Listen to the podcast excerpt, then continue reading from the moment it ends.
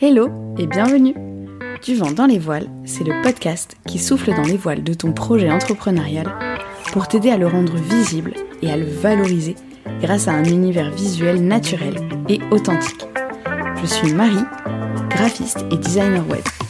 J'ai créé mon entreprise Studio Mousse avec l'idée que la façon la plus puissante de communiquer, c'est celle qui est profondément alignée avec l'âme de ton projet et qui prend les choses dans l'ordre. Alors c'est parti, on met les voiles pour un nouvel épisode.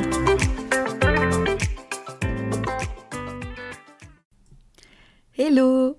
Alors on va parler aujourd'hui d'un sujet vraiment hyper important quand on parle de communication visuelle, c'est le sujet des couleurs. Alors, on a tous un avis sur les couleurs qu'on aime ou qu'on déteste, et parce qu'il faut dire que depuis qu'on est tout petit, la question qu'on te pose à chaque fois, c'est c'est quoi ta couleur préférée?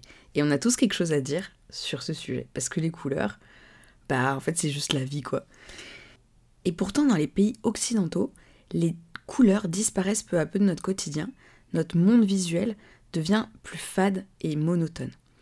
Sur la base d'une analyse d'œuvres de musées, il y a une étude britannique de 2020 qui a montré que les noirs, les gris, les blancs représentaient en 1800 15% des couleurs de nos objets du quotidien. Tout le reste, c'était des couleurs qu'on pourrait décrire comme vives.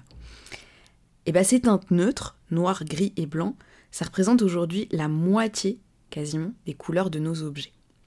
Quand j'ai commencé dans le graphisme, moi je suivais pas mal de graphistes freelance, j'admirais sincèrement leur travail, leur personnalité, euh, la façon dont elles bossaient, mais j'étais aussi frappée par l'omniprésence euh, bah, de ce qu'on appellera euh, les, les, beiges, avec des comptes Instagram monochromes, beaucoup dans les mêmes tons neutres. Alors perso, je suis pas partisane du beige, du nude et du sable partout. Euh, ça me correspond pas. Je pense qu'il en faut vraiment, euh, mais pas que ça. Je pense qu'on a besoin de couleurs. Je pense que le monde a besoin de couleurs et que les couleurs elles disent beaucoup de choses. Et euh, comme d'hab, tout est question de nuances. Pour en revenir à ton projet, je sais que c'est vraiment pas évident de trouver les bonnes couleurs. Et pourtant, c'est primordial, tant ce sont elles qui vont immédiatement créer ton ambiance visuelle, donner le ton de ton univers. Tu peux délivrer le même message sur le fond. Si tu le fais avec des couleurs pastel ou avec des couleurs fluo, le ressenti ne sera pas le même. Alors comment trouver ces couleurs? Je voudrais tout de suite parler et évacuer en quelque sorte le sujet des goûts personnels. Bien sûr, c'est important que ton identité visuelle te plaise, que tu en sois fier. Mais clairement, baser sa palette juste sur ses goûts perso, c'est pas suffisant. Pourquoi? D'abord parce que ton projet de business, c'est pas comme euh, la déco de ton salon. Dans ton salon, t'es chez toi. Dans ton business, t'as une cible. L'objectif premier de ton projet professionnel, c'est de toucher tes prospects. Et puis la seconde raison pour laquelle on ne peut pas baser sa palette sur ses goûts perso, c'est que on a besoin de sens. Et pour ça, il faut une nouvelle fois revenir aux fondamentaux de sa marque, à tes valeurs, à l'image que tu veux renvoyer, à l'univers que tu veux créer. Et cet univers, eh ben, tu vas devoir le traduire.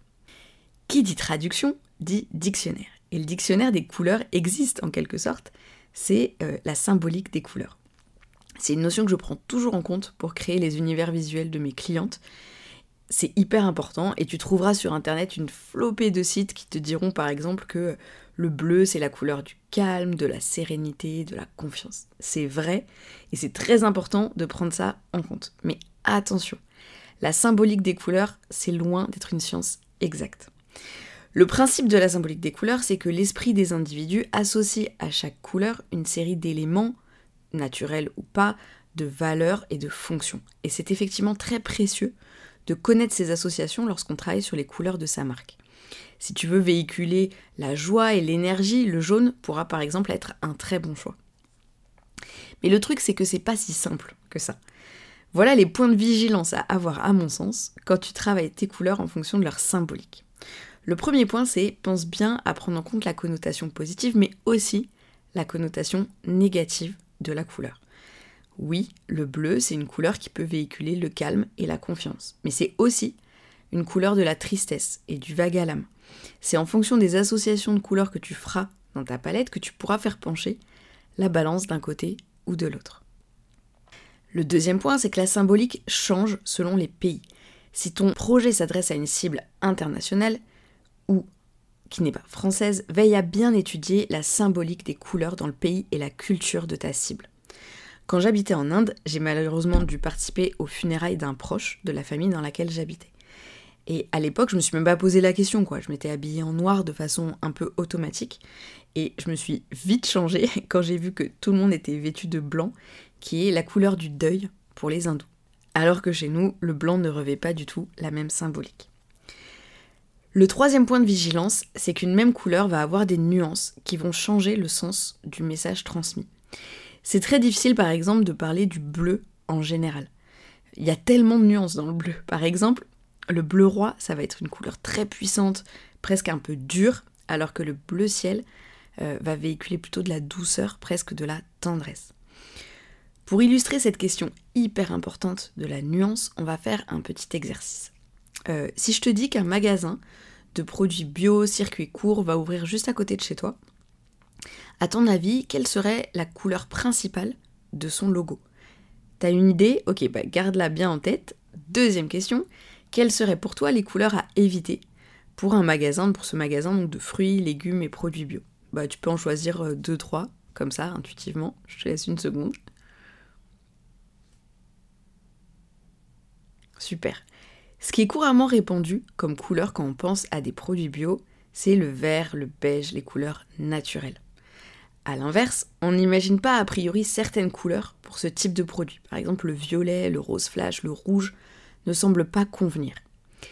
Et pourtant, je voulais vraiment te parler dans cet épisode des couleurs du branding de Naturalia. C'est un univers que perso j'adore, que je trouve hyper fort, hyper efficace.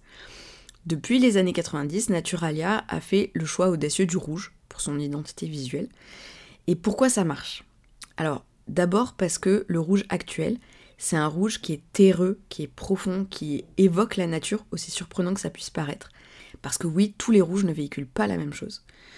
La deuxième raison, à mon sens, c'est parce que ce rouge, c'est aussi celui de l'engagement de la marque, que cette couleur a été choisie de façon cohérente avec les valeurs de l'entreprise, mais aussi pour se distinguer des concurrents. Bah oui, parce que si tout le monde suit la symbolique des couleurs à la lettre près, le risque c'est un peu la monotonie. Et puis la troisième raison pour laquelle ça fonctionne du feu de Dieu, c'est que tout l'univers graphique de la marque est cohérent, et pas seulement les couleurs. Les illustrations, les typographies, tous les éléments graphiques créent un univers audacieux, non conventionnel, à la fois minimaliste et hyper fort. Tout ça pour te dire que la théorie des couleurs, c'est un outil hyper précieux, mais qu'il faut savoir prendre avec du recul et appréhender en fonction de l'association des couleurs entre elles et puis de l'ensemble de l'univers visuel qui va être créé pour ta marque. En tout cas, quel que soit le choix de ta couleur dominante, il y a dans tous les cas trois principes fondamentaux à respecter quand tu crées ta palette de couleurs. Le premier principe, c'est l'équilibre.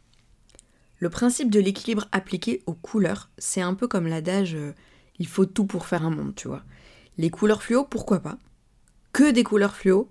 Bah non. De la même manière, les couleurs neutres, c'est super important dans une palette. Mais que des couleurs neutres Pas sûr que tu arrives à faire ressortir des éléments sans couleur d'accent. Pour résumer, quand tu crées ta palette, c'est important de trouver un équilibre entre le clair et le foncé, entre les couleurs vives et les couleurs neutres, pour que tes visuels bénéficient de contrastes suffisants. Le second principe, c'est l'harmonie. L'idée de l'harmonie, c'est qu'une palette de couleurs pour ton entreprise, c'est pas un patchwork de toutes les couleurs que t'aimes mises les unes à côté des autres. Quand on regarde l'ensemble de ta palette, il doit se dégager une harmonie et une cohérence. Tu peux bien sûr choisir plusieurs couleurs différentes, mais veille vraiment à l'harmonie générale.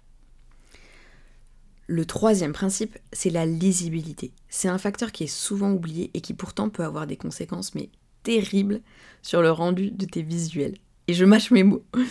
Pour chacune des couleurs que tu as choisies, pense à bien identifier quelle couleur de texte tu peux mettre dessus pour qu'il soit lisible. Du beige foncé sur du beige clair, attention. Voilà, la dernière chose que je voudrais te dire sur ce sujet des couleurs, que j'adore, c'est l'importance de visualiser et de tester. Pour créer et visualiser la palette que tu imagines, tu vas pouvoir utiliser des outils en ligne comme Coolors par exemple.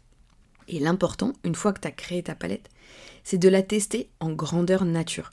Créer sur Canva par exemple un flyer ou une bannière Facebook ou tout autre support dont tu pourrais avoir besoin.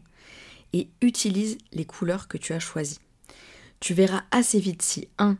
La palette répond aux trois principes qu'on a vus précédemment, équilibre, harmonie, lisibilité. Tu verras 2 si le rendu correspond à l'image et à l'énergie que tu veux renvoyer. Et 3 si tu as toutes les couleurs dont tu as besoin ou s'il t'en manque. Voilà, j'espère que cet épisode t'aura donné des clés pour aborder la création de ta palette de couleurs. N'hésite pas à me laisser un commentaire sur Instagram pour me dire quel a été ton processus, si tu as eu des difficultés et si maintenant tu es fier de ta palette de couleurs. Cet épisode t'a plu ou a résonné pour toi? N'hésite pas à me laisser une note sur Apple Podcast ou, si tu préfères, à me donner ton avis par message privé. Merci encore pour ton écoute et à bientôt pour le prochain épisode.